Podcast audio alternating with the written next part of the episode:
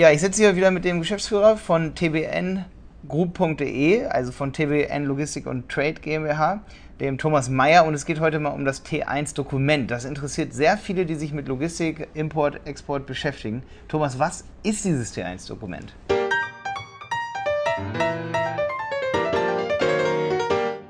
Das T1-Dokument ist immer dann relevant, wenn Ware, äh, die aus einem Drittland kommt, unverzollt und unversteuert sich über deutsche, deutschen Boden bewegt. Das heißt, ähm, als Beispiel, ein polnischer Importeur hat in Brasilien Ware gekauft. Die Ware kommt per Schiff nach Hamburg und soll dann auf dem LKW verladen werden nach Polen, nach Warschau.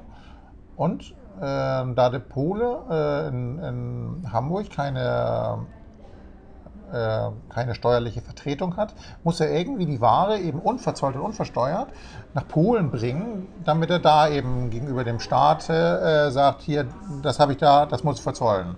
Das T1-Dokument ist halt das ähm, Papier, was praktisch äh, die Berechtigung gibt, die Ware eben unverzollt und unversteuert über die Straße zu bewegen.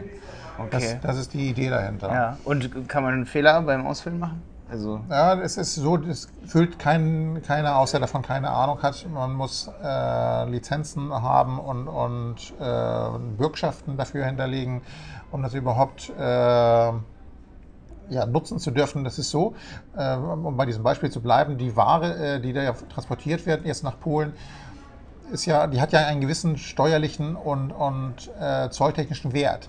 Und wenn dieser wenn dieses Teepapier nicht erledigt worden würde, wenn der Fahrer sagt, komm, ist mir egal, ist nur ein Stück Papier, ich schmeiß das weg und äh, bringt das Zeug ins Regal und verkauft das, dann würde derjenige, der das Teepapier damals, das T1-Dokument äh, erstellt hat, äh, irgendwann eine Benachrichtigung kriegen vom Zoll, was hast du damit gemacht mit der Ware und dann platzt das Papier und das würde heißen, dass praktisch der Aussteller mit seiner Bürgschaft äh, praktisch nachher dafür haftet, äh, für den Warenwert oder nicht für die, für die Zollabgaben, die, die zu erwarten sind. Und das ist natürlich, muss nicht wenig sein. Okay. Und ähm, das T1-Dokument, das ist sozusagen, da stehen wahrscheinlich so Rahmen äh, Daten drin, wie um welche Produkte geht es oder um welche Waren genau, geht genau, es? Genau. Ne? Also von wo nach wo? Von wo nach wo, welche Warennummer, Zolltarifnummer ist steht da drin, die Anzahl äh, steht da drin, der Warenwert steht da drin.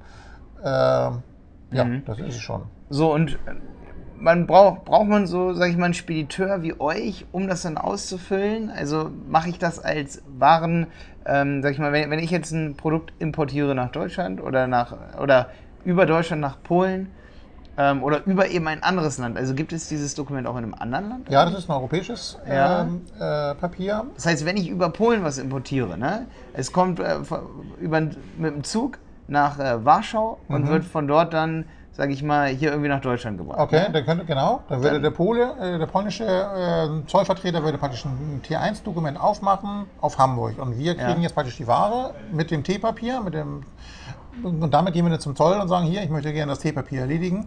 Und dann fragt der Zoll halt wir, äh, was möchtest du damit machen? Und ich sage, wir melden das an zum freien Verkehr und dann wird halt eine Zollabmeldung gemacht. Und, hm, und das macht ihr dann sozusagen als äh, Zolldienstleister? Korrekt, oder als, ja. Ah, und das mache ich dann nicht als derjenige, der die Ware bestellt hat, also als Auftraggeber, sag nein, ich mal. Das, nein. das mache ich gar nicht. Nein.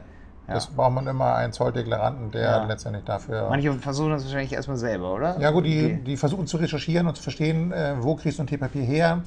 Ähm, vergleichbar wie, wie kann ich beim Auto äh, anmelden, dann brauche ich eine EVB-Nummer, kann, ja, kann, ich ja. irgendwo anrufen oder so dann kriege ich eine EVB-Nummer. Das ist beim T1-Papier nicht möglich. Also, okay, und von wem kriege ich das T-Papier, wenn es dann über Warschau geht zum Beispiel?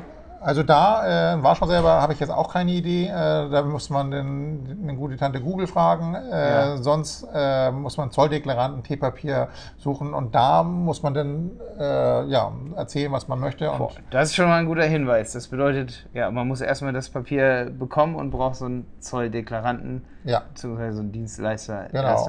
Über Hamburg sind wir natürlich da äh, mhm. jederzeit bereit, sowas auch zu machen. Wenn es noch weitere Fragen gibt, dann könnt ihr den Thomas Meyer von tbngroup.de natürlich erreichen über tbngroup.de per E-Mail, per ähm, ja, Kontaktanfrageformular auf der Website. Danke für die spannenden Informationen über dieses Dokument und viel Erfolg an alle, die jetzt zuhören beim Export und Import von Waren.